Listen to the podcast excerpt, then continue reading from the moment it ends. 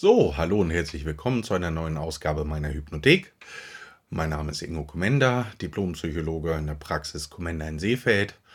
Und äh, ja, wir haben ja gerade eine ganz besondere Situation und sicher ist äh, dir schon aufgefallen, dass einige Leute ehrlich gesagt ziemlich hohl drehen, von Verschwörungstheorien bis hin zu anderen Ängsten und fanatischen Sichtweisen begegnen wir allerlei, aber eben auch systematische Ignoranz der Situation. Und ähm, naja, es ist natürlich schon auch eine ganz, ganz spannende Frage, auch psychodynamisch oder hypnotisch. Ja, warum ist das so? Also warum drehen einige Leute so dermaßen hohl? Warum entwickeln die so krasse Ängste? Ja, die ja tatsächlich eben auch fast zu einem egopathischen Verhalten führen oder zeigen. Und äh, ich glaube, dafür gibt es natürlich viele Antworten. Und das eine ist natürlich, dass auch die Medien eben auch die Hysterie ähm, schüren und die Ängste schüren, was natürlich nicht heißt, dass sie nicht völlig grundsätzlich begründet sind. Aber man kann natürlich sagen, eine Angst ist nie besonders hilfreich, weil eine Angst ähm, ja letztendlich senkt das Immunsystem, das wissen wir schon lange. Und ähm, das erste Wichtige ist natürlich, sich überhaupt nicht anzustecken. Aber das andere ist, wenn man sich angesteckt hat, braucht man ein gutes Immunsystem. Und da man eben von einer Ansteckungsquote, ich weiß gar nicht, je nachdem 60, 70 Prozent ausgeht, können wir eben davon ausgehen, dass es mindestens genauso wichtig ist, dass das Immunsystem stark ist. Genau. Und äh, dazu möchte ich ein paar Gedanken auch heute teilen. Etwas, was ich in meiner hypnotischen Arbeit in der Praxis auch sehr häufig mache. Und ich möchte diese Arbeit insofern mit dir teilen, dass du dich vielleicht auch selber ein bisschen von den Ängsten befreien kannst. Ja, ein guter Hinweis, ähm, wo kommen eigentlich die Ängste her und wieso haben wir so tief liegende Ängste, ähm, ist, glaube ich, ein Teil des Puzzles einfach, dass es, das wissen wir mittlerweile, Ahnenbotschaften gibt. Das ist nicht esoterisch.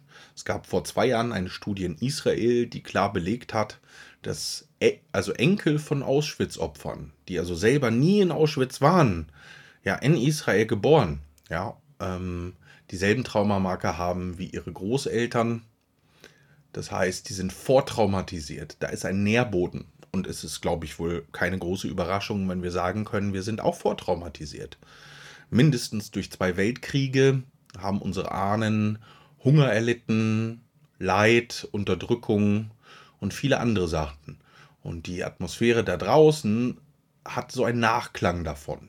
Ja, im Grunde tatsächlich, wenn man es ganz nüchtern betrachtet, ist es für die allermeisten, man muss sowas ja sehr vorsichtig formulieren, ja gar keine bedrohliche Situation tatsächlich. Also äh, wenn man zu Hause bleibt, sich an die Regeln hält, ähm, vielleicht einfach auch schaut, natürlich, dass man auch finanziell über die Runden kommt, ähm, dann gibt es im Prinzip sehr, sehr wenig Grund, tatsächlich in Panik zu verfallen oder Verschwörungstheorien oder Vergiftungsfantasien. Warum sind sie also da? Ich denke, sie sind da, weil in uns epigenetisch einfach das Wissen unserer Ahnen weiterlebt. Wie interessant das sein kann, zeigt eine Studie aus Regensburg von ähm, äh, der sozialpsychologischen Forschung, äh, wo ein Professor untersucht hat. Muss nachher nochmal schauen. Ich, äh, ich, gebe das unten, dass ich diese, diese Studie finde. Gebe das unten auf meiner Seite an. Ähm, dann findet man auch den Namen und die Studie selber. Aber im Kern war es, dass man einen Intelligenztest dargeboten hat. Und man hat die Gruppen aufgeteilt in eine Gruppe, die sich ihre Ahnen vergegenwärtigt haben und eine, eine Gruppe, die sich die Ahnen nicht vergegenwärtigt haben. Und man hat einfach nur geschaut, gibt es einen Unterschied ja, und erstaunlicherweise, ja, den gibt es. Die Gruppe, die sich die Ahnen vergegenwärtigt hat, war stärker, war besser im Intelligenztest. Das ist keine Esoterik, das ist ja Psychologie. So. Das heißt, wir können also aufgrund dieser beiden Studien, aber vieler anderer Studien auch sagen, ja, das, was unsere Ahnen erlebt haben, hat uns bis heute auf jeden Fall noch eine Bedeutung. So. Jetzt ist es natürlich so, wenn wir das mal betrachten, dass die, die Welt sich in den letzten 100 Jahren massiv geändert hat. Ja? also wenn wir Technologie betrachten, wie wir leben, was wir machen, welchen Dingen wir ausgesetzt sind, dass viele Ahnen, Informationen oder Botschaften ja gar nicht so wichtig sind. Ja. Sie sind einfach nicht mehr zeitgemäß. Und trotzdem kenne ich Menschen, die haben auf einmal Angst, wenn Flugzeuge fliegen und sie haben sofort so dieses, dieses Kriegsgefühl. Oder ich hatte auch mal eine Klientin, die hatte das Gefühl, da kommen jetzt gleich immer wieder Leute, ähm, wenn sie alleine ist und ähm, wenn sie ganz alleine im Haus ist und die erschießen sie oder tun ihnen ihr was an. Das ließ, es, ließ sich alles nicht aus der Vita so weit erklären. Und äh, ich glaube, es lässt sich gut daraus erklären, dass das eine Information ist, die im Unbewussten ist. Für mich gibt es ein Ahnenbewusstsein oder ein familiäres Unbewusstes, wenn man das so nennen möchte, in dem eine Vielzahl von Informationen gespeichert ist. Und unter bestimmten Umständen, wenn wir ein bestimmtes Gefühl oder eine bestimmte Atmosphäre erleben, dann wird das getriggert, dann wird das bewusster, ja, dann ist das eigentlich eine gut gemeinte Warnung.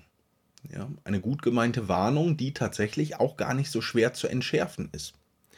Wann ist sie, wie kann man sie entschärfen? Indem man sie empfängt, indem man einfach sagt, okay, ich habe da dieses ganz komische Gefühl von Bedrohung und ich nehme das einfach mal wahr und ohne zu zensieren, also mit dem Kopf zu zensieren, versuche ich einfach mal diese Bedrohung zu benennen. Zum Beispiel die Bedrohung, dass mir etwas passiert. Ja. Andere Anbotschaften, die jetzt weniger mit Angst zu tun haben, sind zum Beispiel, Frauen müssen sich immer unterwerfen. Oder du musst gehorsam sein, sonst passiert was Schlimmes. Solche Sachen bearbeite ich in meiner Therapie sehr, sehr häufig.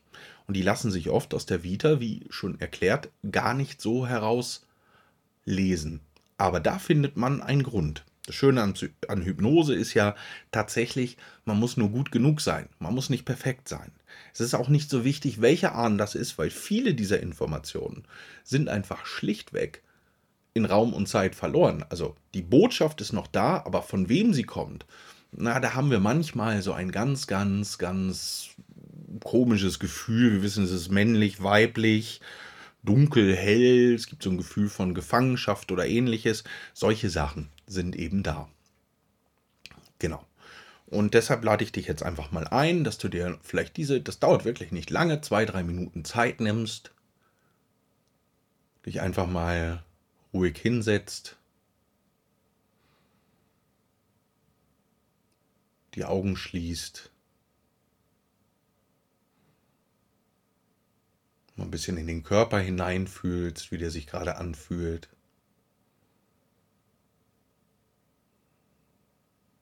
Einfach mal so ein bisschen in den Körper hineinsinkst.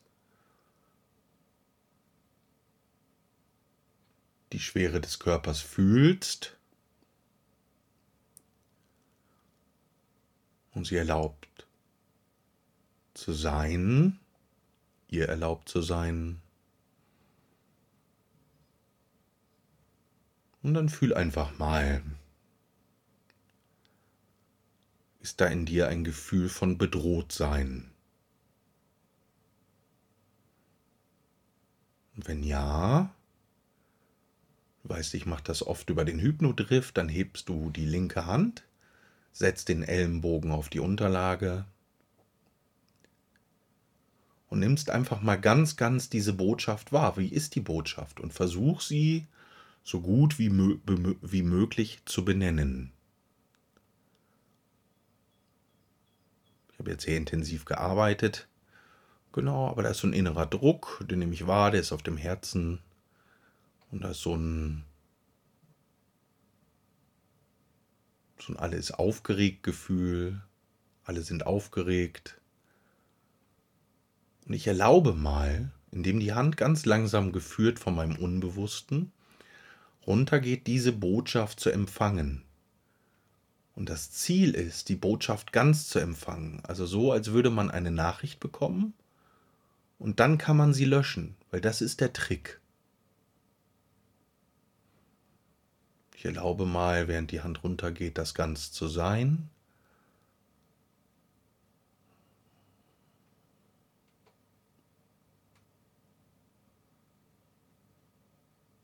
Genau, und jetzt ist meine Hand unten. Bei dir kann das etwas länger dauern oder schneller.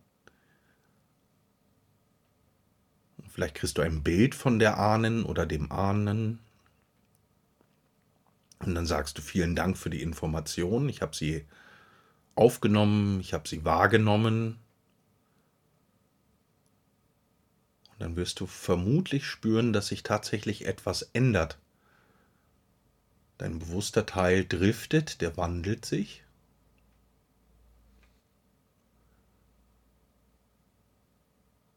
Und es kann sein, dass jetzt ein Gefühl darunter liegt. Ja, um das ganz zu erfahren, kannst du dir gerne auch nochmal meinen Hypnodrift, meine Einführung anhören, damit du das besser verstehst.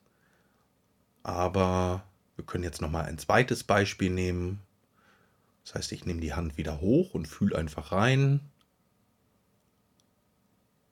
Und da ist, spüre ich, ist die Erwartung, irgendwie wird das schlimm enden.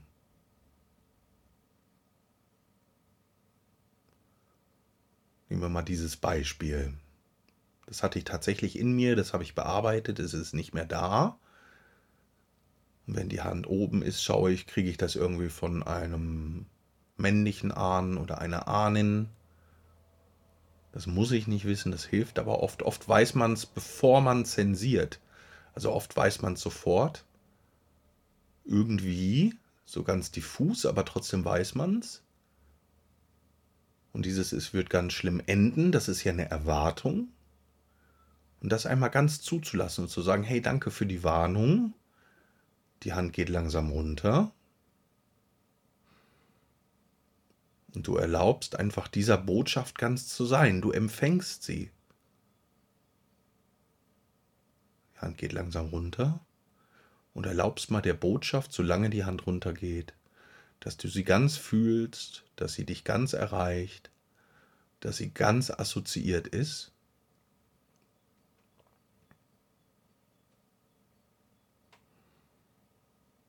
Und wenn die Hand unten ist, bedankst du dich bei deinem Ahn oder der Ahnin und sagst, hey, vielen, vielen Dank. Ich habe deine Botschaft erhalten, deine Warnung, ich werde mich daran halten.